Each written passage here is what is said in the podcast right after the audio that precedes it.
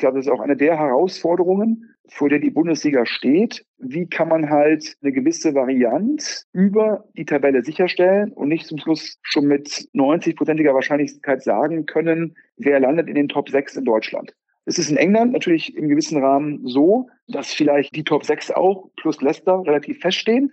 Aber in den Top 6, Top 7 ist da schon eine gehörige Portion Varianz.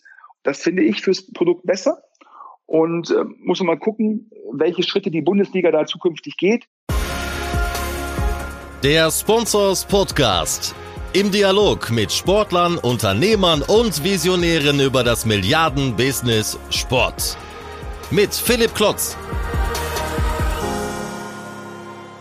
Hallo und herzlich willkommen zum Sponsors Podcast. Heute habe ich mit Sven Schmidt gesprochen. Sven ist Geschäftsführer vom Digitalunternehmen Maschinensuche, Venture Capital Experte und streitbarer Podcaster. Mit Sven habe ich über den Trend gesprochen, dass immer mehr Digitalunternehmen ins Sportbusiness und ins Sportsponsoring dringen. Aktuelles Beispiel ist das Göppinger Unternehmen Teamviewer, die ab kommender Saison Trikotsponsor von Manchester United werden. Oder das Düsseldorfer Digitalunternehmen Trivago, die für einen zweistelligen Millionenbetrag Sponsor vom aktuellen Champions League-Sieger Chelsea geworden sind. Von Lieferando über Booking.com bis TikTok gibt es bei der Fußball-Europameisterschaft aktuell weitere zahlreiche Beispiele. Svens Begründung für die neue Liebe am Sponsoring. Die Unternehmen investieren mit ihren Sportengagements in ihre Marke und wollen sie so unabhängiger von Google und Facebook machen. Sven setzt mit seinem Unternehmen Maschinensucher selbst stark auf Sponsoring. Nicht ohne Stolz bezeichnet er Maschinensucher seit einiger Zeit als größten Sponsor der zweiten Fußball-Bundesliga. Acht bis neun Vereine waren es in den vergangenen Spielzeiten und für die kommende Zweitligasaison, die wahrscheinlich stärkste zweite Liga aller Zeiten, hat er mit Aue, Kiel, Paderborn, Sandhausen und Rostock auch schon wieder zahlreiche Deals unterschrieben. Jetzt kommt auch noch die deutsche Olympiamannschaft hinzu, wie Sven im Podcast bekannt gibt. Am Ende habe ich mit Sven noch viel über das rasante Wachstum von Digitalunternehmen wie auch von Maschinensucher gesprochen. Das Startup aus Essen mit mehr als mittlerweile 50 Mitarbeitern hat im vergangenen Jahr Maschinen im Wert von mehreren Milliarden Euro über seine Plattform verkauft. Das Wachstum soll für die nächsten drei Jahre weitergehen und jeweils über 40 Prozent betragen, da legt sich Sven heute schon fest. Das heutige Marketingbudget von Maschinensucher von 5 Millionen Euro soll dementsprechend stark wachsen in den nächsten Jahren und spätestens 2024 soll dann ein Sponsoring in der Fußball-Bundesliga möglich werden. Am liebsten ein Naming Right, wie Sven verrät. Also wieder extrem viel drin und deswegen direkt rein in den Podcast mit Sven Schmidt. Hallo Sven, herzlich willkommen zum Sponsors Podcast. Schön, dass du dabei bist. Du bist ja mittlerweile schon halber Stammgast. Wir haben ja schon über diverse Themen äh, gesprochen. Kannst dich ja auch nicht ganz von der Sportleidenschaft äh, frei machen. Und von da umso mehr so als Privatperson, aber auch als Businessmensch äh, bist du ja ein sehr emsiger Sponsor mittlerweile, vor allem der zweiten Liga. Da sprechen wir äh, sicherlich gleich auch nochmal drüber. Aber auch noch dich jetzt ausgeweitet auf den olympischen Sport, das als kleine Vorabkost, äh, da werden wir auch selig äh, drüber sprechen, aber wir haben, glaube ich, wieder ein paar bunte Themen. Schön, dass du da bist. Moin Philipp, ja, erstmal vielen Dank, äh, freut mich sehr. Ähm, damit jetzt hier keine Verwirrung aufkommt, das Sponsoring ist natürlich immer über Maschinensucher und natürlich nicht, nicht privat. Absolut, nee, das habe ich dir auch damit nicht unterstellt. Äh, ja, aber lass uns doch mal genau über Sponsoring sprechen. Wie gesagt, du bist ja auch sehr aktiv, vor allem in der zweiten Liga. Ich glaube, du bist mittlerweile auch Naming Right Partner oder warst da zumindest lange in, in Verhandlungen. Kannst du ja gleich nochmal was dazu sagen. Aber vor allem reden wir jetzt mal über die ganz großen äh, Sponsorings. Ähm, da ist ja in der letzten Zeit einiges passiert von Teamviewer, Trivago, Lieferando. Äh, wir hatten uns, glaube ich, mal so vorgenommen, oder finde ich ja da auch einen sehr guten Vertreter eines Digitalunternehmens, die jetzt zunehmend in das Sport äh, oder in den Sport und in das Sportsponsoring drängen. Würdest du den Trend auch so sehen? Ganz klar. Also ich glaube, in der Aufzählung, die du gerade ähm, genannt hast, da fehlt sogar noch Auto Hero. Auto Hero, eine Marke von Auto 1, äh, beziehungsweise wer kauft dein Auto? Sind ja vor kurzem, ist es bekannt worden, dass die jetzt der neue Trikotsponsor sind von Hertha BSC Berlin. Und äh, reihen sich damit sozusagen ein. Du hast es gesagt, Teamviewer sponsort das Spieltagstrikot von Manchester United. Trivago sponsort das Trainingstrikot von Chelsea. Takeaway in Deutschland bekannt als Lieferando, Sponsor sowohl der aktuell laufenden Euro wie auch danach der Clubturniere der UEFA, also insbesondere der Champions League. Das ist natürlich nicht nur ein Einzelfall, sondern Tech-Unternehmen sagen, wir müssen Marke aufbauen, wir müssen unabhängiger von der, von dem allmächtigen Google werden und sagen dann, da ist Sportsponsoring eine sehr gute Möglichkeit.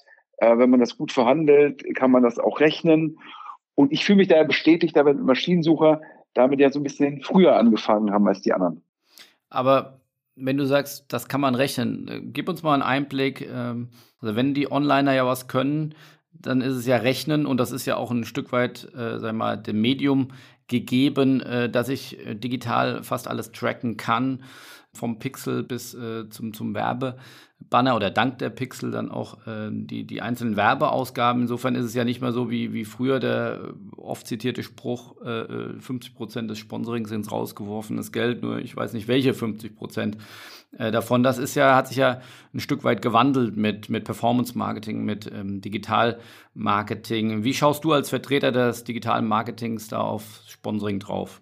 Also ich glaube, man muss immer das Geschäftsmodell anschauen. Und so einen Teamviewer, für die Hörer, die es vielleicht nicht kennen, ist eine deutsche Tech-Firma, die letztendlich Software zur Fernwartung, aber auch letztendlich zu potenziell Schulungszwecken anbietet. So ein bisschen Zoom-artige Software. Die Kollegen haben natürlich ein Modell, ja, das ist Software, die können man weltweit verkaufen. Da ist jede Firma etwaiger Kunde, also ein globaler Markt und das ist sozusagen keine Horiz, das ist sozusagen keine vertikale Software, wo nur gewisse Branchen oder Industrien die nutzen können, sondern eine horizontale. Und dementsprechend ist natürlich für die sowas wie ein Manchester United Trikot mit der weltweiten Reichweite, mit der Fanbasis von ein paar hundert Millionen natürlich spitze, weil die potenziell jeden B2B-Kontakt der sich daraus ergibt, monetarisieren können. Das muss man natürlich auch immer bedenken. Wenn man jetzt immer sagt, Sportsponsoring muss man natürlich gucken, da gibt es halt Möglichkeiten, da gibt es globale Reichweite, die natürlich auch nicht von jeder Firma genutzt werden kann, aber von dem Teamviewer. Und die verkaufen Software als Abonnement und haben dann halt, wenn die jetzt sagen wir für 100.000 Euro einen, ein Abo pro Jahr an eine größere Firma verkaufen, dann haben die vielleicht variable Kosten von 10.000 bis 20.000 Euro auf den Vertrag und der Rest ist Marge. Anders ausgedrückt, es geht nur darum, Bekanntheit aufzubauen, Glaubwürdigkeit aufzubauen. Und natürlich zu sagen, ich bin auf einem Trikot wie Manchester United, da denkt jemand sofort, was muss das für eine große Firma sein? Ja, und damit vermittelt man halt gleich, das sogenannte Signaling ist da unglaublich stark. Und so meine ich, rechnet sich das für Teamviewer. Denn ich muss ja letztendlich in dem Segment Marke schaffen. Denn meine additiven Softwarelizenzen, die ich verkaufe, die rechnen sich in jedem Fall. Und daher äh, finde ich das sehr spannend. Im Fall von Trivago, die ja nach Hörensagen für knappe 10 Millionen Euro, also Teamviewer zahlt so ungefähr 50 Millionen Euro, Trivago knappe 10 Millionen Euro fürs Trainingstrikot von Chelsea. Das finde ich schon ein bisschen schwieriger, weil ich persönlich glaube, dass das Trainingstrikot, obwohl Chelsea natürlich aktueller Champions League-Sieger ist, nicht so eine Wirkung hat, wie das Haupttrikot. Das finde ich schon schwieriger zu rechnen. Ich sage, wenn ich dann aufs Trikot gehe, dann auch aufs richtige Trikot. Da habe ich so ein bisschen Schwierigkeiten, die Rechnung von Trivago nachzuvollziehen. Aber auch da gilt natürlich, jeder additive Klick, der da generiert wird, den kann Trivago monetarisieren. Ich bin mir nur nicht sicher, ob das Trainingstrikot von Chelsea ausreichend Klicks generiert. Bei Auto Hero die müssen natürlich Marke aufbauen, weil es gibt mit Mobile und mit Autoscout 24 zwei unglaublich starke Marken in dem Segment. Und nur über Google baut man keine Marke auf. Egal wie gut man Online-Performance-Marketing rechnen kann, das ist halt sehr schwer, nur mit Online wirklich eine Marke aufzubauen.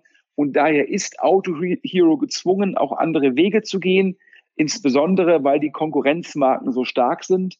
Und das erklärt, warum man da aufs Trikot von Hertha gegangen ist.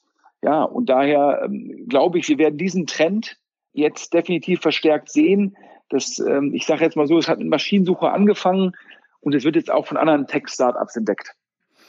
Aber ist das so zusammengefasst dann vielleicht auch ein ganz gutes Bild, dass man sagen, die, die Tech-Unternehmen, die Digitalunternehmen entdecken das Branding auch ein Stück weit für, für sich? Also vorher hat Performance-Marketing gereicht, um, um sag ich mal, sein Produkt aufzubauen, in, in starke Wachstumszahlen zu kommen, aber jetzt, um den Massenmarkt vielleicht noch stärker zu adressieren und zu erreichen, brauche ich auch eine deutlich stärkere Marke? Ja, ich glaube, das ist auf jeden Fall die Relevanz von Branding wird da ganz klar erkannt. Ist natürlich auch so, wenn ich dann einmal wie halt Teamviewer oder vielleicht auch dann Auto 1, Auto Hero sage, ich habe jetzt schon einen gewissen Kundenstamm aufgebaut durch Online-Performance-Marketing oder meine Dinge sogar SEO, dann ist ja immer die Frage, wie reaktiviere ich meinen Kundenbestand? Und entweder gebe ich da viel Geld bei Google aus oder ich nutze halt Marke, damit die Reaktivierung halt auch so stattfindet, durch eine direkte Eingabe meiner Domain oder durch das Downloaden der App oder das Installieren der App. Und ich finde, dafür ist Sportsponsoring ein sehr, sehr guter Weg, ja. Aber hier ist natürlich auch so ein bisschen, ähm, du fragst natürlich jemanden, der da, der da auch persönlich sehr stark dran glaubt. Also vielleicht, wenn jetzt manche Hörer sagen, ich bin da nicht objektiv genug. Aber auf welche KPIs guckst du dann am meisten? Geht es dir vor allem darum, wenn du jetzt, ähm, du bist ja mit Maschinensuche stark in der zweiten Liga präsent. Ich glaube, da ist dann vor allem so Bandensponsoring. Geht es dir da um die, um die Reichweiten? Also geht es dir um da mediale Reichweite dann vor allem im, im TV versus digital? Äh, wie schaust du da drauf auf die KPIs? Ja, nun ist ja die zweite Liga zumindest bis zur letzten Saison so ein bisschen in dem Sinne besonders, dass alle Spiele letztendlich im Pay-TV waren. Das verändert sich ja jetzt ab der nächsten Saison. Da muss man natürlich sagen, dass die dass die Reichweite der zweiten Liga dann im Free TV schon sehr stark ähm, beschränkt war. Das heißt, das Zweitliga-Sponsoring, das natürlich auch so ein bisschen davon, ein Thema zu besetzen, äh, sich mit einem Thema zu verbinden, zu sagen, wir als Maschinensucher sind der größte Sponsor der zweiten Liga. Das heißt, das war jetzt nicht rein äh, performance getrieben. Das natürlich auch bei uns, wo wir eine, einen Marktplatz für Maschinen, das ist ein reines B2B-Thema sind, ist natürlich auch Performance dann bei solchen Streuverlusten schwer darzustellen. Das zweite ist natürlich auch noch, wenn jetzt ein bisschen, äh, ein bisschen überspitzt, wenn jetzt jemand irgendwie nach den neuesten Sneakers sucht und er sieht dann irgendwie hier, die gibt's da, dann hat er vielleicht gar nicht so einen konkreten Bedarf, aber er guckt dann trotzdem, also bedarfsweckende Werbung. Und so eine CNC-Maschine, ja, da muss man offen sein, nur weil ich da eine tolle Werbung mache, äh, kauft sich das keiner für den, für den, für den privaten Keller. Also daher ist es bei uns natürlich viel, viel enger, aber wir glauben halt, dass Spitzensport ist ein gutes Umfeld für unsere Marke. Wir sind der Marktführer. Wir wollen da auch mit Spitzenleistungen verbunden werden und wir sagen ja auch bewusst, wir sind der größte Sponsor der zweiten Liga. Ähm, das passt halt zu unserer Spitzenstellung und geht natürlich auch darum, um zu zeigen, ja, guck her, ja, wir machen Sportsponsoring, das wird natürlich auch von Kundengruppen sehr positiv gesehen. Ihr macht das ja jetzt schon auch ein, zwei Jahre. Du warst äh, auch Dart, äh, im Dartsport da sehr ähm, aktiv.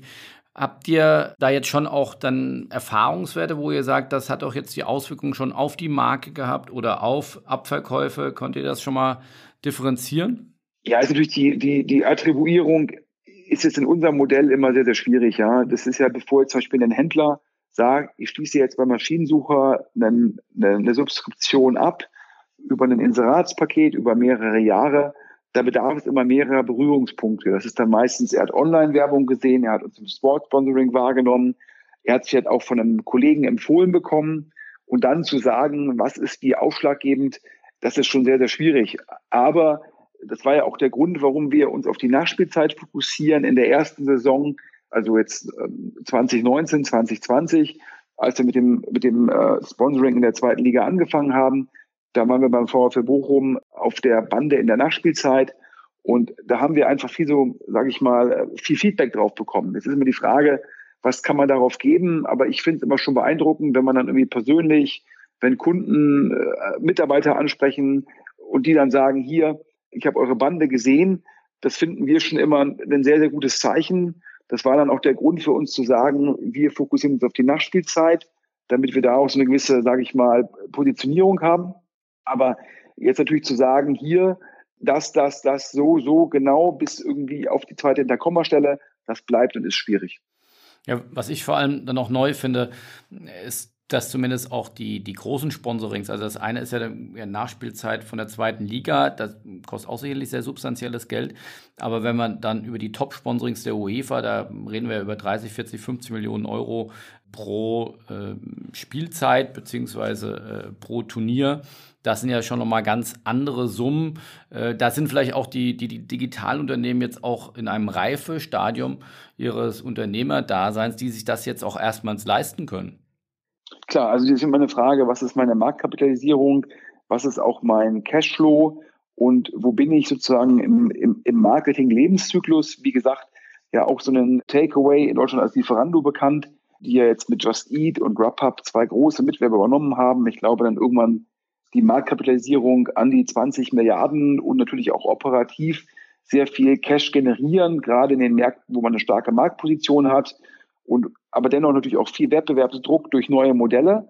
Und die sagen halt, ähm, Fußball, das passt zu unseren Kunden. Wenn Leute Fußball gucken, bestellen sie potenziell eine Pizza oder ein ähnliches Gericht, also auch bedarfsweckend. Und wir sind primär in Europa unterwegs, daher die Euro sozusagen auch äh, ideal oder auch die Champions League. Auch da wieder die Thematik Spitzenstellung kommunizieren.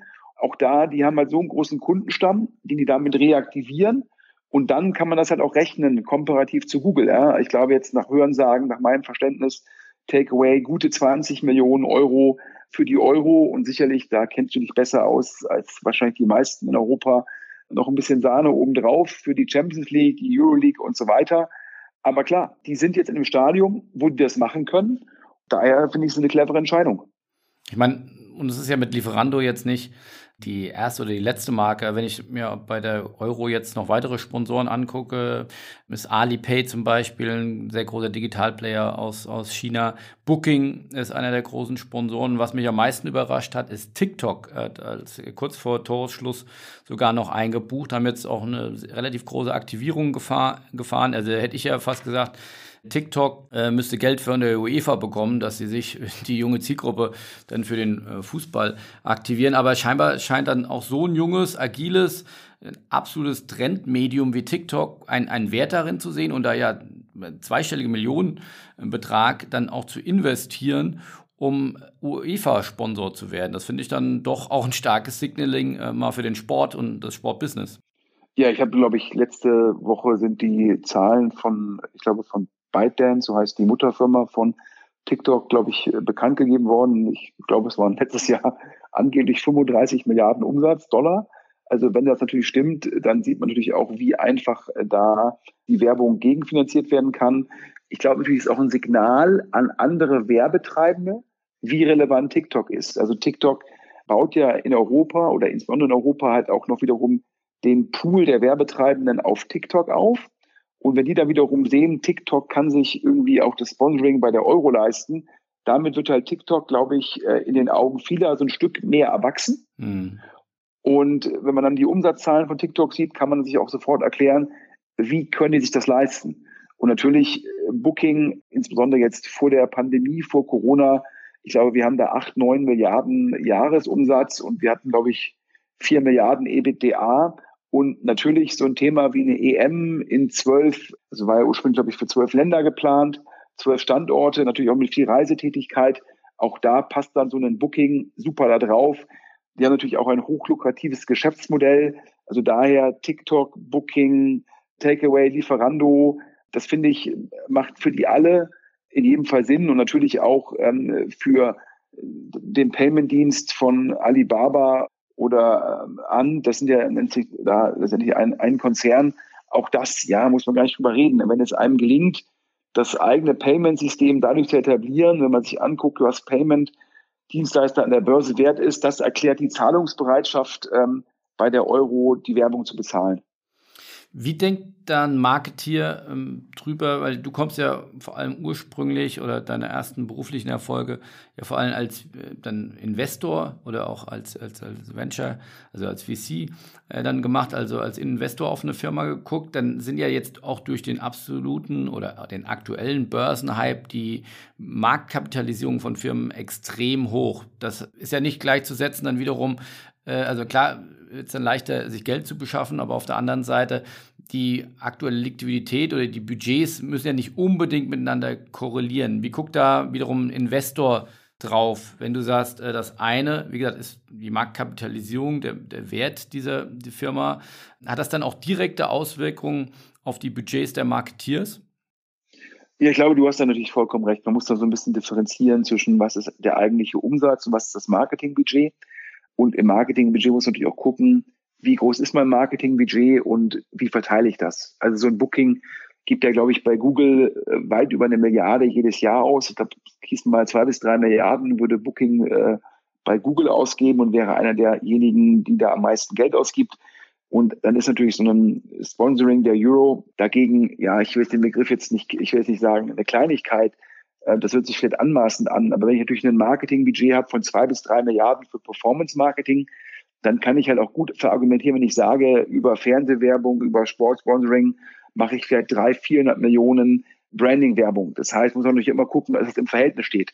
Wenn jetzt ein Startup sagen würde, ich habe irgendwie ein Marketingbudget von 25 Millionen und da packe ich 20 Millionen auf ein Sponsoring-Paket bei der UEFA, ich glaube, dann wird ein Investor sagen, ist das ein ausgewogenes Verhältnis? Macht es Sinn, nur Brand zu machen und das nur vier Wochen lang?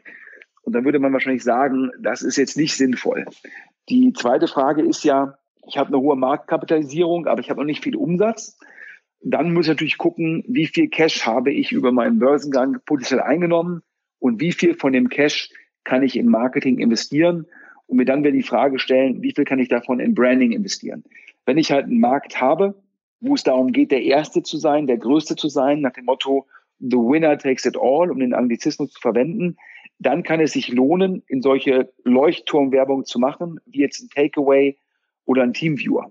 Über die Firmen, über die wir jetzt gesprochen haben, einen Teamviewer, operativ hochprofitabel, einen Takeaway.com, also in Deutschland Lieferando, in den Märkten, wo sie marktführend sind, operativ hochprofitabel, einen Booking vor Corona, nach Corona, hochprofitabel, einen ByteDance, da waren ja auch die Zahlen, also abgesehen von den von den Optionen, die man als Kosten verbuchen musste, ebenso hochprofitabel und einen, einen, einen Alibaba E. Das heißt, über alle Firmen, über die wir gesprochen haben, da muss man sich diese Frage gar nicht stellen, denn die geben alle zum einen viel Geld für Online-Performance-Marketing auf, zum anderen sind sie operativ hochprofitabel und können dann auch sagen, im Marketing-Mix kann ich es mir leisten, ja, auch ins Branding zu investieren. Aber schon ein Stück weit sag mal, die Renaissance des, des Brandings, äh, äh, während ja oft oder lange Jahre dass die, das Mantra äh, oder sicherlich auch ein, ein, ein, durchaus profunder Hype um das Thema Performance Marketing. Also das, auch das wird jetzt langsam erwachsen und äh, auch da einfach eine gewisse Ausgewogenheit. Also nicht schwarz oder weiß, sondern eben auch dann beides machen.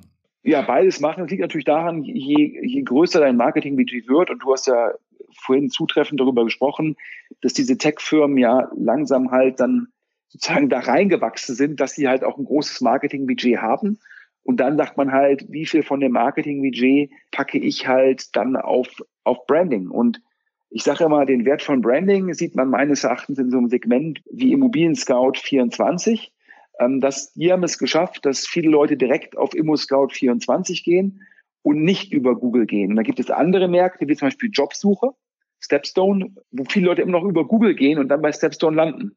Das heißt, Stepstone ist es meines Erachtens komparativ zu einem ImmoScout 24 nicht gelungen, so eine starke Marke aufzubauen. wenn ich dann ab und zu mit einem Stepstone-Kollegen spreche, in meinem beruflichen Leben sage ich immer, ihr hättet meines Erachtens 2017, 18, 19, da konnte man das noch in der Springer Bilanz oder in der ähm, Axel Springer G&V, denn Stepstone gehört zu Axel Springer, sehen, da wart ihr hochprofitabel und ihr habt meines Erachtens nichts richtig in Marke investiert. Und das in einem Segment, wo ihr noch sehr stark von Google abhängig wart und abhängig seid. Und ich glaube, in der Sekunde, wo diese Abhängigkeit besteht, muss man als Firma in Marke investieren.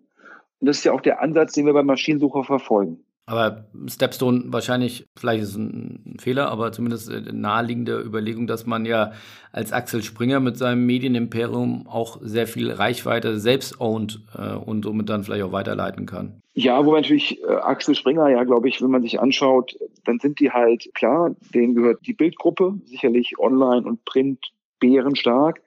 Dann die Weltgruppe, wo man sagen muss, ja, Da haben sie natürlich auch so einen Fernsehsender, aber der hat natürlich auch eine sehr, sehr enge Zielgruppe. Und Stepstone ist ja schon ein Portal, was jetzt in der, Ziel, in der Zielgruppe sehr breit ist. Und es zeigt dir halt auch, dass man, glaube ich, immer gucken muss, dass man nicht nur einen Kanal bespielt. Darüber haben wir jetzt gar nicht gesprochen. Es gibt ja äh, für die Hörer, die jetzt äh, nicht so mit der Tech-Szene vertraut sind, aktuell einen unglaublichen Hype zum Thema Quick Commerce. Quick Commerce heißt, ich bestelle was des täglichen Bedarfs und ist innerhalb von zehn Minuten bei mir. Da sind die Anbieter in Deutschland Gorillas, Flink, demnächst wieder Delivery Hero mit der Marke Food Panda. Da gibt es einen türkischen Anbieter, Getir, der gerade in Berlin gestartet ist. Und diese Anbieter machen gerade unglaublich viel Außenwerbung, um die Leute halt potenziell zu erwischen, wenn sie zur Arbeit fahren oder von der Arbeit zurückfahren, dass sie die App runterladen, dass man da die ersten Kundenkontakte aufbaut. Und auch die merken, nur online geht nicht. Ich muss ein bisschen gucken, dass ich da einen, einen Branding-Mix habe, um halt auf möglichst vielen Wegen Berührungspunkte mit etwaigen Kunden zu schaffen. Was ich ganz spannend finde, am Ende des Tages entscheidend ist ja dann doch immer Menschen. Ähm, was ist so der Typus Marketier, der bei solchen Unternehmen dann oftmals im, ja, in, in Charge ist? Äh, hast du da, gibt es da einen Typus oder ist das auch sehr divers? Ja, ich glaube, wenn du dir jetzt kleinere Tech-Firmen anguckst oder vielleicht auch einfach Startups im Generellen, dann fängt man natürlich an, erstmal mit Leuten, äh, die dann vielleicht sagen, hier, das muss ich sofort rechnen, weil wir haben wenig Geld, wir müssen gucken, dass der Euro, den wir ausgeben, auch dann irgendwie halbwegs schnell zurückkommt. Wenn sich natürlich dann, sage ich mal, aus kleineren Startups ja, Konzerne entwickeln und sowas wie Booking oder Takeaway, ähm, Just Eat, Grubhub, das ist ja auch ein Konzern jetzt. Siehst du, ich habe auch schon den Begriff Konzernverband und nicht mehr Startup. Je größer die werden, dann heuern die natürlich auch irgendwann erfahrene CMOs an, ja, die schon mal die Erfahrung haben, darin die Organisation zu steuern, die Erfahrung darin haben, mit Agenturen zusammenzuarbeiten, äh, die dann auch wissen, wie man Sachen paneuropäisch oder potenziell auch global ausrollt. Und wenn das der Fall ist, hast du natürlich dann auch teilweise Leute, die dann halt aus ja, Konsumgüterkonzernen kommen und dann die Kompetenz mitbringen. Denn da muss man ja fairerweise sagen, in Consumer Marketing, Leute, die jetzt von L'Oreal, Procter, Henkel und Co. kommen, die haben natürlich dann teilweise nochmal additive relevante Erfahrungswerte. Jetzt hatten wir auch ja vor dem Podcast ein bisschen hin und her geschrieben. Dir ist noch aufgefallen, die Einschaltquoten der Euro äh, sind dir ins Auge gefallen. Die sind ja auf sehr hohem Niveau leicht runtergegangen. Wie guckst du da drauf? Ja, ich glaube, wir hatten ja auch ein Vorgespräch geführt und da hast du ja gesagt, bei dir selbst ist noch gar nicht so dieser, dieser Euro-Hype ausgebrochen. Bei mir äh, so im gewissen Rahmen, bei, in meinem privaten Freundeskreis, dem geht es so ein bisschen wie dir, halt so ein bisschen noch nicht so richtig. Vielleicht hilft jetzt das 4-2 gegen Portugal. Wir nehmen vielleicht heute, sollten wir für den Hörern vielleicht sagen, heute ist der 21. Juni, also zwei Tage nach dem Portugal-Spiel, zwei Tage vor dem Ungarn-Spiel. Und dann guckst du halt auf die Einschaltquote und dann ist die Frage, glaube ich, so 20, 25 Prozent rückläufig komparativ zur EM 2016 in Frankreich. Und dann fragst du dich, woran es liegt. Und da gibt es ja viele Thesen. Zum einen sagt man halt, EM 2016, da sind wir als Weltmeister gestartet. Jetzt starten wir als jemand, der in den letzten fünf Jahren seit dem Halbfinale in Frankreich waren ja die sportlichen Erfolge der Nationalmannschaft überschaubar. In Russland äh, klar ausgeschieden in der Vorrunde. Jetzt sagen vielleicht manche Hörer, ja, aber 2017 Confed Cup Sieger. Deshalb vielleicht sagen wir dann, die letzten vier Jahre waren die, ähm, waren die Erfolge überschaubar. Das ist ein möglicher Grund. Dann ist natürlich, sagen manche Leute jetzt hier, ja, durch Corona jetzt die fallenden Inzidenzen, dadurch die Lockerungen, dadurch können die Leute jetzt mal wieder Außengastronomie, Innengastronomie, Shopping, Sport, wieder erste Events. Das heißt, wird auch so ein bisschen abgelenkt dadurch, dass man jetzt gerade wieder seine persönliche Freiheit mehr genießen kann. Dann vielleicht auch zu sagen, die Saison, dann nahtloser Übergang in die EM. Das können alles Argumente sein. Und ich glaube, das wären die Argumente, die vielleicht die Bundesligisten am liebsten hören. Das Gegenargument wäre ja, vielleicht hat auch Corona das vielleicht ein bisschen abkühlen lassen, die Fußballbegeisterung, vielleicht auch, weil halt dieses Thema Public Viewing jetzt erst kurzfristig angegangen werden konnte. Also ich glaube, da gibt es viele Faktoren, aber generell, darüber hatten wir ja auch schon mal in der Podcast vorher gesprochen, ist natürlich auch die Frage, zersplittert die Medienlandschaft, also sprich durch die ganzen Streaming-Anbieter, durch YouTube, durch TikTok. Das heißt, wird der Medienkonsum halt neu definiert. Ist damit die Relevanz von diesen, ich sag mal, was früher noch auch noch Wetten das war. Das ist ja das, das was der Philipp Westermeier von OMR immer gerne anbringt, wo sich alle von dem Lagerfeuer versammelt haben. Ist die Frage, äh, bis, bis 2016, 2018 war vielleicht noch EM, WM noch dieses Lagerfeuer? Und jetzt ist die Frage, hält diese These, dass EM und WM im Fußball die letzten verbleibenden Lagerfeuer-Events sind? Und jetzt ist ja die Frage, ist das jetzt ein singulärer Faktor den, oder ein Einmaleffekt, den wir sehen, oder ist das ein größerer Trend? Absolut. Also da hast du jetzt viele Punkte angesprochen. Also ich kann es ja auch mal von meiner Blickwinkel einordnen. Also ich finde immer noch, selbst wenn wir natürlich die Quoten vergleichen müssen und, und sicherlich äh, mindestens jetzt mal am Anfang ein Rückgang äh, war, ist das immer noch mal im Vergleich. Also ich finde, man darf dann nicht nur, ich finde die Punkte mit, mit Weltmeister und dann noch größere Euphorie 2016, die sind, die sind absolut richtig. Die, die zeigen diese, diese unglaublich großen oder hohen Vergleichswert.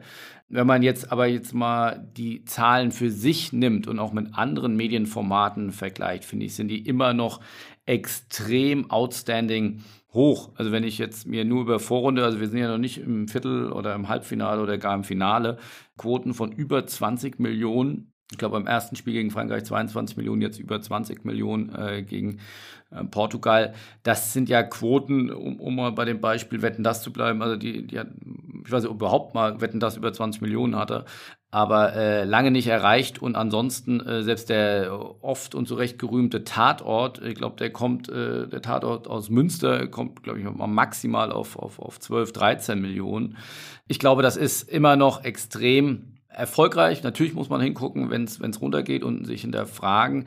Aber ich finde auch, wenn jetzt wiederum Spiele wie Italien gegen Wales oder also andere Gruppenspiele ohne deutsche Beteiligung, auch die sind leicht runtergegangen, aber immer noch knapp um oder unter 10 Millionen Einschaltquote haben. Das zeigt dann doch immer noch die, die große mediale Dominanz des Fußballs und auch des Sports. Und da würde ich erstmal, gleich, ich bin da nicht ganz äh, unabhängig, aber würde ich sagen, dass der Lagerfeuereffekt des Sports ist da auf jeden Fall noch gegeben. Und nochmal eine letzte Perspektive, äh, die Quoten der Bundesliga sind äh, zum Beispiel in fast allen Medienformaten von Sky über Sportschau bis, glaube ich, auch ZDF äh, gestiegen äh, in der letzten Saison. Ja, kann man sagen, weil viele oder kaum Fans im Stadion waren. Sicherlich nicht ganz, ganz falsch, aber äh, wie gesagt, auch ein bisschen aus der Innenperspektive des Sportbusiness zu erzählen und zu plaudern. Ähm, natürlich stellt man sich die Frage und zu Recht finde ich, ähm, inwieweit findet da oder hat eine Entwöhnung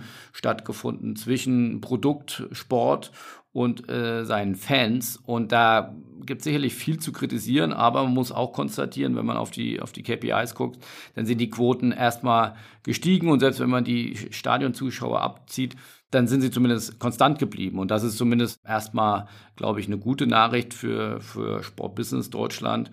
Und insofern, so würde ich es einordnen. Ähm, ich glaube, wie gesagt, die Euro ist noch nicht vorbei. Und in der Tat äh, teile ich das mit dir, dass wir seit vier, fünf Jahren da mal wieder das mitreißendste Spiel und dank äh, Herrn Gosens äh, äh, ja auch wieder eine absolute Identitätsperson da gewonnen haben. Insofern, ich bin gespannt, wie die Quoten sich jetzt weiterentwickeln, aber er würde das jetzt noch nicht zu dramatisch darstellen. Ja, ich glaube, äh, wie gesagt, können wir nur die Daumen drücken, dass das jetzt gegen Ungarn genauso weitergeht, äh, wie das gegen Portugal zumindest die ersten 60 Minuten war. Dann ist man ja wahrscheinlich Gruppenzweiter. Vielleicht tritt man dann gegen England im Achtelfinale und wenn man dann auch dort nochmal irgendwie 4-2 gewinnt wie gegen Portugal, dann ist vielleicht auch wieder die Begeisterung im Land für die Nationalmannschaft entfacht und dann ähm, schauen wir mal. Mich würde es ja freuen. Also du weißt ja, ich bin ja großer, großer ähm, Sportfan und natürlich auch ähm, je mehr Fußballbegeisterung da ist, ähm, desto mehr äh, zahlt das auch in die meines Erachtens beste zweite Liga aller Zeiten ein. Und da wir da nächstes Jahr auch wieder sehr aktiv sein werden als Maschinensucher, habe ich da sozusagen sowohl privat wie beruflich ein Interesse, dass die Nationalmannschaft möglichst erfolgreich sein wird. Wie viele Katzen kannst du denn schon aus dem Sack lassen für die nächste Zweitligasaison? Mit welchen Clubs äh, seid ihr schon äh, unterschriftsreif oder habt schon unterschrieben? Unterschrieben oder geeinigt haben wir uns schon mit wieder mit Aue, muss ich echt sagen. Also ein, mir ein super sympathischer Verein. Die sind irgendwie genauso unternehmerisch wie wir beim Maschinensucher. Äh, da ruft man sich das kurz zu und dann findet man eine Einigung. Also daher liebe Grüße ins Erzgebirge, top, top, top. Dann sind wir uns einig mit, mit, mit, den, mit den Kieler Kollegen, äh, die ja leider letzte Saison äh, knapp den Aufstieg ähm, verpasst haben. Das hatte ich als Düsseldorfer, ja, sage ich mal, schon so ein bisschen die Daumen gedrückt, ähm, dass das Duell Fortuna gegen Köln nächstes Jahr in der zweiten Liga stattfindet. Und äh, aber das, das Rückspiel da hat mir da einen Strich durch die Rechnung gemacht. Aber wir sind uns mit den Kielern einig geworden und dann ähm, über die Kollegen äh, von Infront ähm, hier ein großes Lob an den äh, an den Herrn Milan Beversdorf äh, haben wir uns geeinigt äh, wieder mit Paderborn und Sandhausen wie auch letzte Saison und auch zusätzlich mit Hansa Rostock, die ja aufgestiegen sind. Ich glaube auch da muss man sagen mit Dresden und Rostock zwei Top-Aufsteiger in die zweite Liga, zwei Traditionsvereine mit einer sehr, sehr guten Fanbasis. Äh, ich glaube, für das Produkt zweite Liga Spitze. Also mit den fünf Vereinen sind wir uns einig. Wir sind gerade noch im Gespräch mit, ähm, mit den Kollegen von Sport 5, die ja sozusagen da neben Infront aus meiner Perspektive dann der Vermarkter von Fußballvereinen in Deutschland sind. Da äh, hatten wir letzte Saison über die unter anderem auch Hannover und Nürnberg abgeschlossen. Äh, die vertreten ja auch Heidenheim. Also da hoffen wir potenziell halt noch äh, Heidenheim, Hannover und Nürnberg einzusammeln. Äh, Dresden wird, glaube ich, auch von Sport 5 vertreten, aber da gibt es schon einen Bestandssponsor für die Nachspielzeit. Also daher hoffen wir, dass wir die letzte Saison wieder auf acht Vereine kommen. Die Saison vorher waren wir bei neun Vereinen. Acht bis neun Vereine ist immer unsere Zielgröße. Und letzte Saison waren wir ja stolz, da haben wir ja mit Fürth und Bochum ähm, beide Aufsteiger im Portfolio gehabt. Das heißt, ihr geht aber wieder nur auf die, auf die Nachspielzeit. Was da der Hintergedanke nochmal? Ist das dann irgendwie so ein Kniff oder ein Augenzwinkern? Oder sagst du, da ist der TKP günstiger oder woher kommt die, die Nachspielzeit?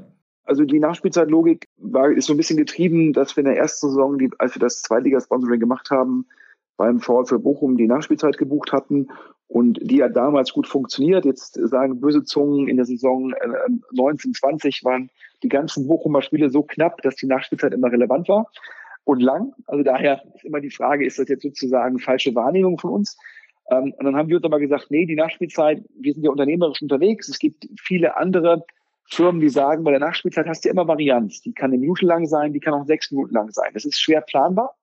Und es gibt manche Firmen, die sagen, wir wollen lieber planbare Mieterleistung einkaufen. Und wir sind unternehmerisch als Machine Seeker Group und sagen, wir kaufen für Maschinensucher und TruckScout24, unsere zweite Marke, unternehmerisch ein. Da haben wir zwar Varianz, aber dafür, wenn es halt spannend ist, dann ist die Nachspielzeit, dann fällt die halt besonders auf. Und wenn dann ein Tor fällt, dann ist es eigentlich immer in, in jeder Zusammenfassung drin. Und daher haben wir uns dann dafür entschieden, um auch ein Thema zu besetzen. Und das ist halt Bandenwerbung, Nachspielzeit, zweite Liga. Dafür stehen Maschinensucher und TruckScout24. Und jeder Club bietet das an. Also das ist dann auch ein, ein, ein Paket Nachspielzeit, das es bei jedem Club gibt. Ja, äh, wobei es halt bei manchen Clubs in größeren Paketen für größere Sponsoren mit drin ist. Das heißt, bei manchen Clubs ist die Nachspielzeit letztendlich schon, schon abverkauft. Und ich hätte jetzt gesagt, es ist, glaube ich, seit, ich glaube, vielleicht haben die Bochumer haben sogar angefangen, ich weiß es gar nicht.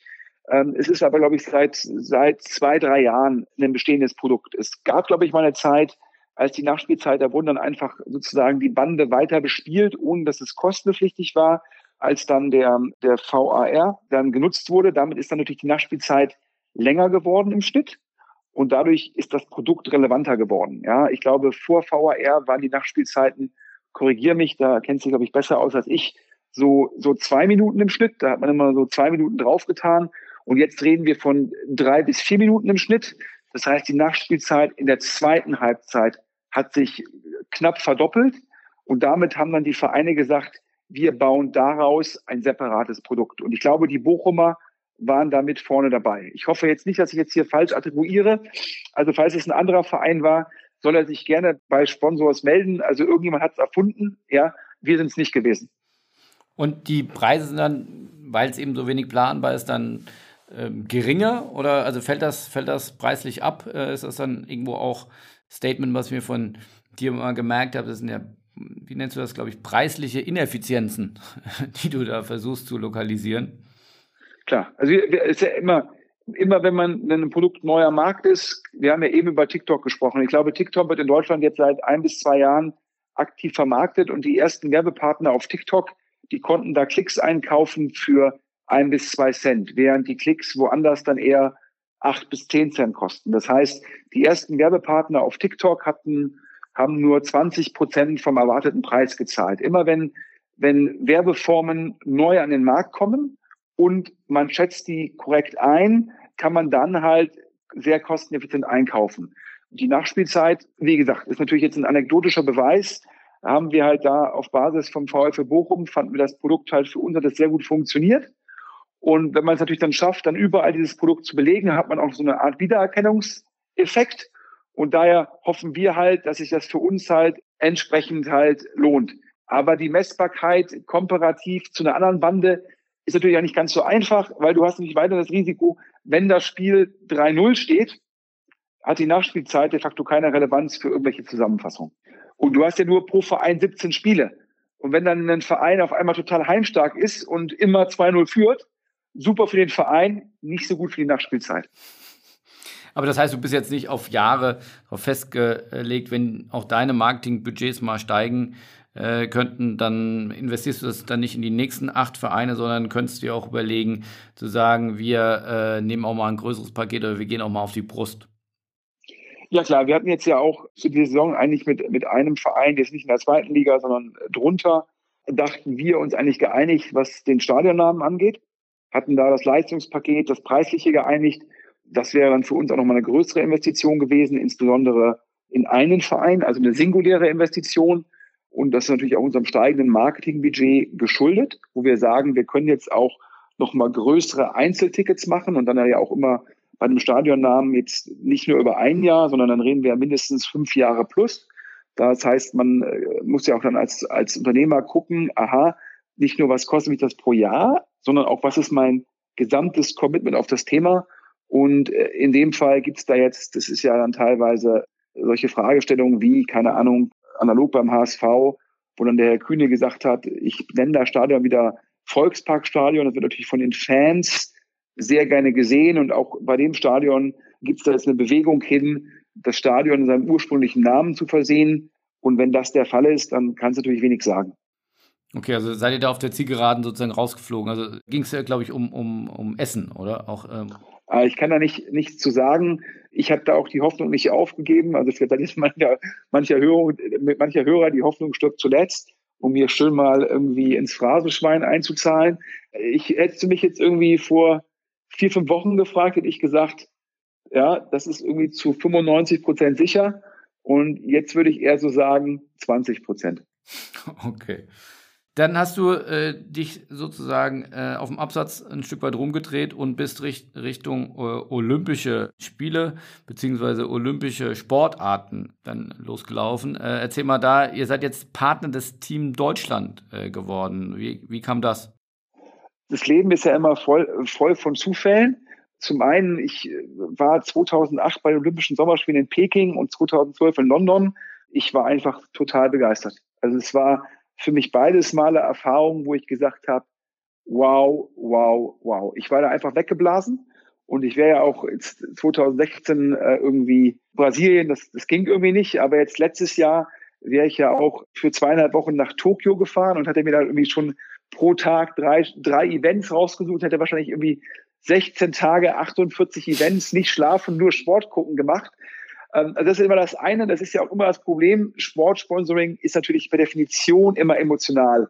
Ob jetzt der St. Pauli-Fan mit seiner Firma das im Millern-Tor was macht oder böse Zungen sagen, ich gucke gerne Fußball, ja, ich gucke gerne Darts, ja, ich gucke gerne Olympische Spiele, ja, ich gucke gerne Handball-WM, ja. Und was haben wir alles? Vier Sachen gesponsort, die vier Dinge. So. Der zweite Zufall war, ich habe den Alexander Steinfort, den Geschäftsführer, äh, kennengelernt, als der in Düsseldorf für Fortuna tätig war. Und der war ja vorher unter anderem bei BCG, bei Rocket Internet, bei Manchester United, also so ein äh, typischer äh, High Potential wie Oliver Samba, der Mann hinter Rocket Internet äh, gerne anheuert. Der ist einfach top, top, top, um Pep Guardiola zu zitieren, oder der würde das sozusagen sagen über ihn. Also der ist einfach gigantisch sozusagen äh, Pep Guardiola wollte Thiago und der DOSB wollte Alexander Steinfort und der ist halt klasse und das war der zweite Zufall. Also der erste Zufall, ich finde Olympia einfach geil. Der zweite Zufall, der Alexander Er hat dann diese Position angenommen. Wir haben angefangen zu sprechen. Und ich habe gesagt, wenn ich das mache, dann brauche ich aber auch so ein Maschinensucherteam. Das würde ich einfach geil finden. Also zehn, zehn Sportler, deutsche Sportler, die so ein bisschen unter der Maschinensucherflagge für Masch antreten. Und hat er gesagt, das mache ich für dich möglich. Ja, und ähm, da kam dann beides zusammen. Und dann haben wir uns da für eine Partnerschaft für zwei Jahre geeinigt. Klar gibt es dann Leute, die mit den, mit den Augen rollen und irgendwie sagen, ich mache hier schon wieder irgendwie neigungsorientiertes äh, Marketing. Aber ich finde die Olympischen Spiele einfach klasse. Und welche Performance zieht dann die Firma daraus? Also ihr könnt damit werben, äh, die Sportler werben für euch. Ist das dann Stichwort Nachhaltigkeit, aber auch wahrscheinlich dann nur schwer planbar, wie viel Aufmerksamkeit das nach sich ziehen wird, je nachdem, wie die Sportler dann auch in, in Tokio performen? Ja, ich glaube, es gibt, für uns gibt es da zwei Komponenten. Die eine Komponente ist es, dass wir das Logo des Team Deutschlands für zwei Jahre nutzen dürfen. Da sind ja auch die Olympischen Ringe mit drinnen in dem Team Deutschland Logo. Das dürfen wir auf unseren Webseiten nutzen. Das dürfen wir in unserer Kommunikation nutzen. Da muss man ehrlich sein. Da findet natürlich ein positiver Markentransfer statt von denen zu uns. Das gibt uns Glaubwürdigkeit und erlaubt uns halt auch die Größe, wir sind der Marktführer in Europa für gebrauchte Maschinen, das zu kommunizieren. Das eine ist es ja, man ist Marktführer. Das zweite ist es auch, die Marktführerschaft richtig zu kommunizieren. Da hilft uns das Logo, da hilft uns die Glaubwürdigkeit der Olympischen Ringe. Punkt zwei ist es, wir können zwei Wochen vor den Spielen bis zwei Wochen nach den Spielen können wir halt auf unseren Social Media Kanälen mit unseren Sportlern kommunizieren. Das heißt, wir haben jeweils sechs Wochen lang die Möglichkeit, eine Geschichte zu erzählen. Das heißt, nicht nur zu sagen, wir sind Partner des Team Deutschlands, sondern das zu unterfüttern über unser Printheft, über unseren Blog, über LinkedIn, über Instagram, über YouTube, das zu unterfüttern und zu sagen, das sind unsere Sportler, die Sportler, die unterstützen wir, wir unterstützen das Team Deutschland und in der Hoffnung, dass davon auch ein paar eine Medaille gewinnen, dann auch danach zu sagen, hier, die haben mit Maschinensucher eine Medaille gewonnen, um das Thema halt entsprechend zu besetzen. Aber das heißt, kumuliert ist das dann schon auch ein Sponsoring-Budget, wo wir schon über sicherlich noch einen einstelligen und vielleicht auch einen niedrigen, aber, aber niedrigen bis, bis mittleren äh, Millionenbereich sprechen? Nee, es ist, also es ist im Endeffekt, ähm, also muss man jetzt fair sein, siebenstelligen Betrag, das wäre für uns ein bisschen zu viel, aber ist natürlich ein sechsstelliger, ein anständiger sechsstelliger Betrag. Nee, ich meine jetzt alle Sponsorings kumuliert. Ach so, ach so, ja, ja, ja, okay, ja, ja, klar. Jetzt, ich dachte jetzt, ich ja. nur auf das Sponsoring mit dem, mit dem NOK DOSB an, also mit, äh, mit ja. sozusagen den. Ähm, nee, wenn du natürlich hingehst und sagst, du nimmst die zweite Liga, du nimmst Handball, du nimmst halt Olympische Spiele, ist das natürlich in Summe ein siebenstelliger Betrag. Punkt. Ja, wir haben insgesamt dieses Jahr geben wir für Marketing über fünf Millionen Euro aus für unsere Marken Maschinensucher beziehungsweise Machine Seeker außerhalb von Dach und Truckscout 24 und Werkzeugen in Benelux geben wir über 5 Millionen Euro aus. Da kannst du davon ausgehen, dass wir sicherlich äh, für reines Branding über 20 Prozent ausgeben. Wir sind halt gewachsen. Also früher waren halt, ähm, war natürlich Branding auch immer schon äh, sozusagen in der Relation mindestens genauso groß, aber unser Gesamtmarketingbudget war halt geringer. Und jetzt wachsen wir halt als Firma sehr stark und damit wächst unser Marketingbudget und damit können wir dann auch, haben wir dann mehr Möglichkeiten, Brand zu bespielen. Sag mal ein paar KPIs zu eurer Firma, wo, Mitarbeiter, Umsatz, was, was da von Publik äh, und wie, wie hoch sind die Wachstumsraten? Wir haben ungefähr ähm, jetzt, glaube ich, 50 Mitarbeiter an den Standorten in Essen und München. Haben in der Summe jetzt vier Marken, also Maschinensucher und Maschinenseeker. Das ist sozusagen die führende Plattform für Gebrauchtmaschinen ohne Räder, also jetzt industrielle Maschinen in Europa.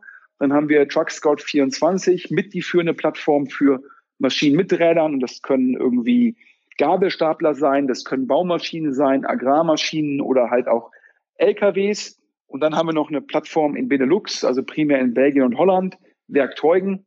Wir haben jetzt, was für uns ein wichtiger Faktor ist, wir vermitteln zum Schluss Maschinen im Wert ja, von mehreren Milliarden Euro pro Jahr. Und da musst du immer als, wir sind ja ein Classifieds-Anbieter, also genauso wie Mobile oder ImmoScout. Das heißt, der Händler kauft bei uns ein Inseratspaket für zwölf Monate und kann dann immer bis zu 25 oder 50 Maschinen einstellen.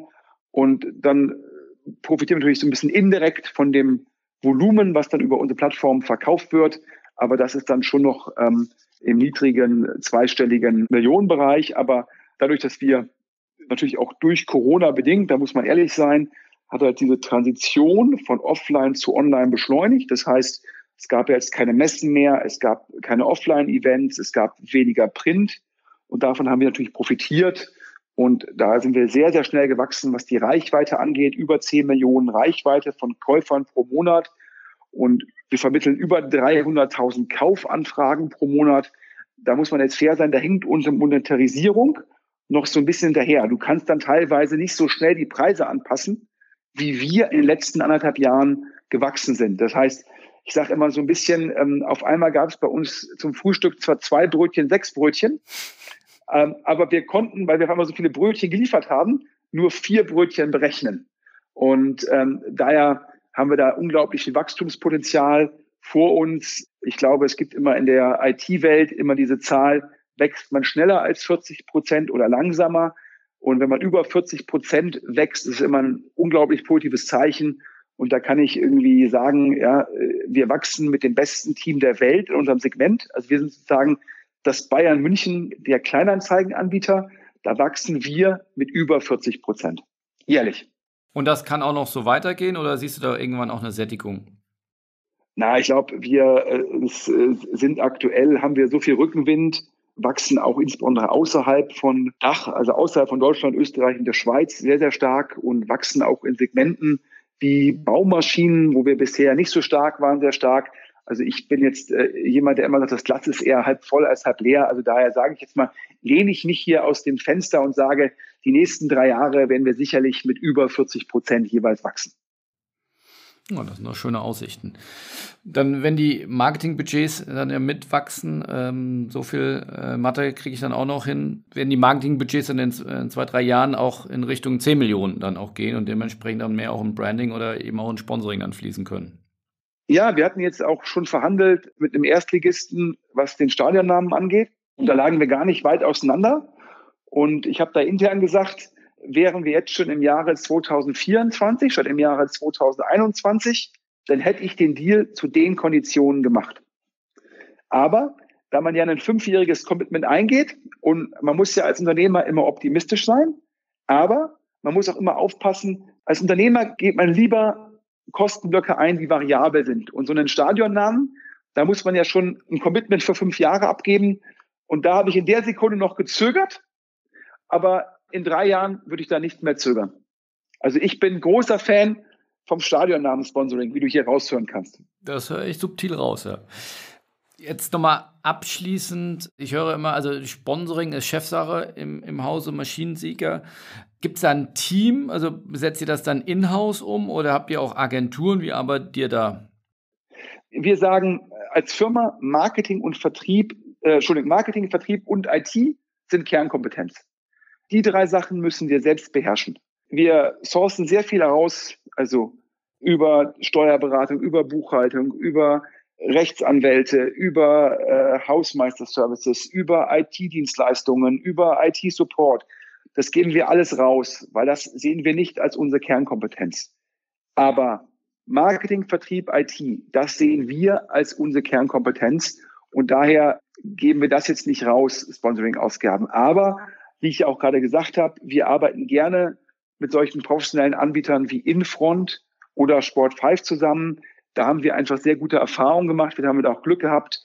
Äh, bei, bei Sport5 arbeiten wir mit dem Herrn Babski und dem Herrn Kote zusammen. Genauso wie der Herr Beversdorf sind das halt einfach sehr, sehr, sehr, sehr gute Leute. Es macht immer wieder Spaß, da mit den guten Leuten zusammenzuarbeiten. Das heißt, auf Seiten äh, sozusagen der Möglichkeiten gucken wir dann immer, ähm, dass wir da sind wir auch dann bereit, mit Intermediären zusammenzuarbeiten. Gut, aber das ist ja dann vor allem für den Einkauf. Also wenn du, wenn du Richtung Branding und Brand Activation, also ist ja dann entwickelt ja Sponsoring ja auch gerade seine Kraft, wenn du anfängst, dann Geschichten zu erzählen. Oder ich glaube, mit dem, du hast ja dann den besten Dartspieler oder einer der besten Dartspieler unter, unter Vertrag, den, den Michael von Gerven. Diese Geschichten müssen ja erzählt werden, auch aus, aus, aus Sponsoring äh, das ist ja, macht man nicht so nebenbei mit. Da brauchst du dann wiederum Experten. Oder wenn du sagst, äh, äh, wir dürfen hier zwei Wochen und zwei, zwei Wochen davor und zwei Wochen danach rund um die Olympischen Spiele mit den Sportlern werben. Das sind dann zehn Sportler. Jeder hat eine individuelle Geschichte. Also da kann ich ja auch richtig kreativen Input reinpacken. Das machen wir dann ähm, selbst mit dem Fokus, dass wir sagen, Social Media, äh, das können wir als Tech-Firma im gewissen Rahmen.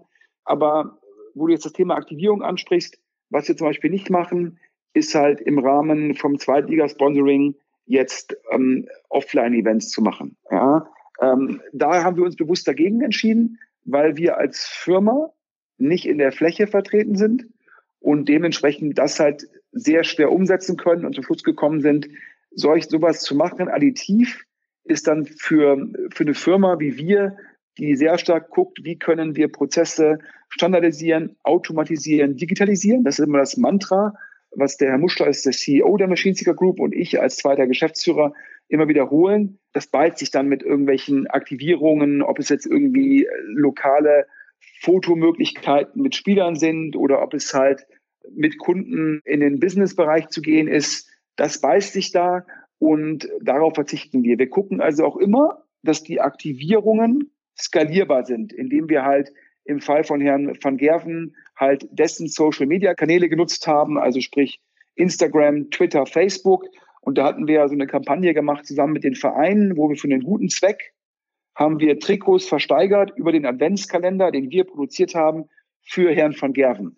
Und da hatten wir, glaube ich, gerade vorletztes Jahr hatte der die Versteigerung, äh, das Video zwischen Dynamo Dresden und Michael van Gerven über eine Million Views. Ja, in Deutschland. Ja, also Wahnsinn. Aber da gucken wir halt auch, dass es alles halt digital ist, wo halt unsere Kompetenz ist. Also wir haben mit Herrn van Gerven auch zwei, drei Offline-Events gemacht. Und da merkt man halt schon, dass solche Offline-Events natürlich nicht so skalieren wie die Digitalthemen. Abschließend kann man ja einen Podcast mit dir nicht beschließen, ohne mal über die Premier League äh, zu sprechen. Bist ja ein großer Fan der Premier League und auch der, des Plattformgedankens und äh, wirst ja, nicht müde und auch mit sehr guten Gründen äh, zu sagen, äh, dass die äh, Premier League da eine eigene Liga spielt und ja selbstversteigende Effekte. Und jetzt äh, haben wir im Vorfeld gesagt, die Absage der Super League siehst du auch eine klare Stärkung der Premier League. sag mal, wie du darauf schaust. Ich habe immer gesagt, dass ich glaube, dass die Premier League die dominierende Plattform sein wird versus der Bundesliga oder der Serie A und so weiter und so fort. Und ich habe immer gesagt, dass die einzige Gefahr ist, wenn sich eine europäische Liga entwickelt. Und für die europäische Liga gibt es zwei Optionen. Zum einen, dass die spanischen, deutschen, französischen und italienischen Ligen sich zusammentun, um ein Gegengewicht zur Premier League zu bauen. Oder aber, wenn aus der Champions League de facto eine europäische Liga wird. Die Super League ging ja in die Richtung von letzterem. Also der Versuch zu sagen, diese Vereine spielen nicht mehr Champions League, sondern spielen halt in einer europäischen Liga mit Hin- und Rückspiel jeweils mittwochs mit einer sehr hohen Monetarisierung. Und das wäre schon eine Gefahr gewesen für alle englischen Vereine, die nicht daran teilnehmen würden. Das heißt ja die, die sogenannten Button 14. Ja? Also es gibt die Top 6 also die sechs oben und die 14 unten. Und die 14 unten hatten ja auch unglaublich viel Angst, dass wenn die Top 6 an dieser Super League teilnehmen, dass die mittwochs mit ihrer ersten Mannschaft spielen und in der Premier League mit ihrer zweiten Mannschaft. Das war die große Gefahr für die Premier League und die ist jetzt durch die Absage der Super League gebannt worden, denn ich glaube, das Format, für das man sich jetzt entschieden hat, bei der Champions League ab 2024. Das ist, glaube ich, klar ein paar Spiele mehr als das aktuelle Format, aber es erlaubt der Premier League weiterhin äh, dort dominant zu sein. Und daher glaube ich halt, dass aus Premier League Perspektive die Absage der Super League eine gute Sache ist. Ich glaube auch, die heftige Reaktion führt dazu, dass es keinen weiteren Versuch geben wird. Und jetzt ist ja das Champions League-Format erstmal festgezurrt bis 2027. Das heißt, die Premier League kann jetzt ihre internationale Vormachtstellung die nächsten sechs Jahre weiter ausbauen.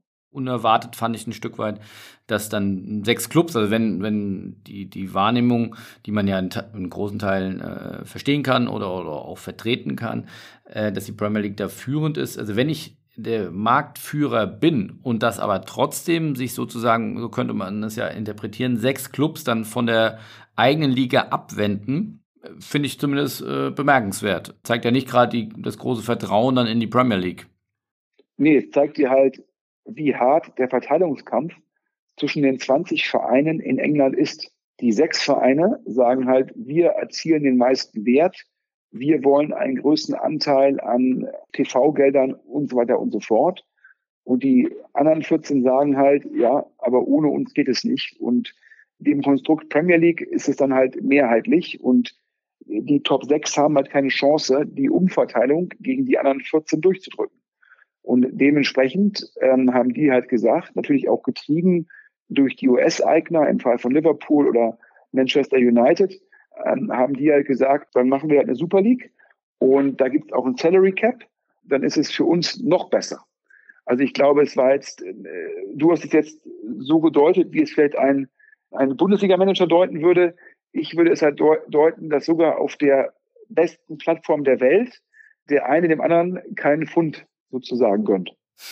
Wobei wiederum die, das hat aber auch was dann vielleicht mit der, mit der Kräfteverteilung mit den 14 zu tun, die Premier League deutlich mehr die äh, kollektiven Einnahmen gleich verteilt als die Bundesliga. Also die Bundesliga ist da viel, viel größere äh, Hebel zwischen, was der, was der Erste, also Bayern München verdient und, und der Letzte, der liegt der Faktor, glaube ich, bei, boah, jetzt will ich nichts Falsches sagen, aber bei um über drei äh, die Spreizung.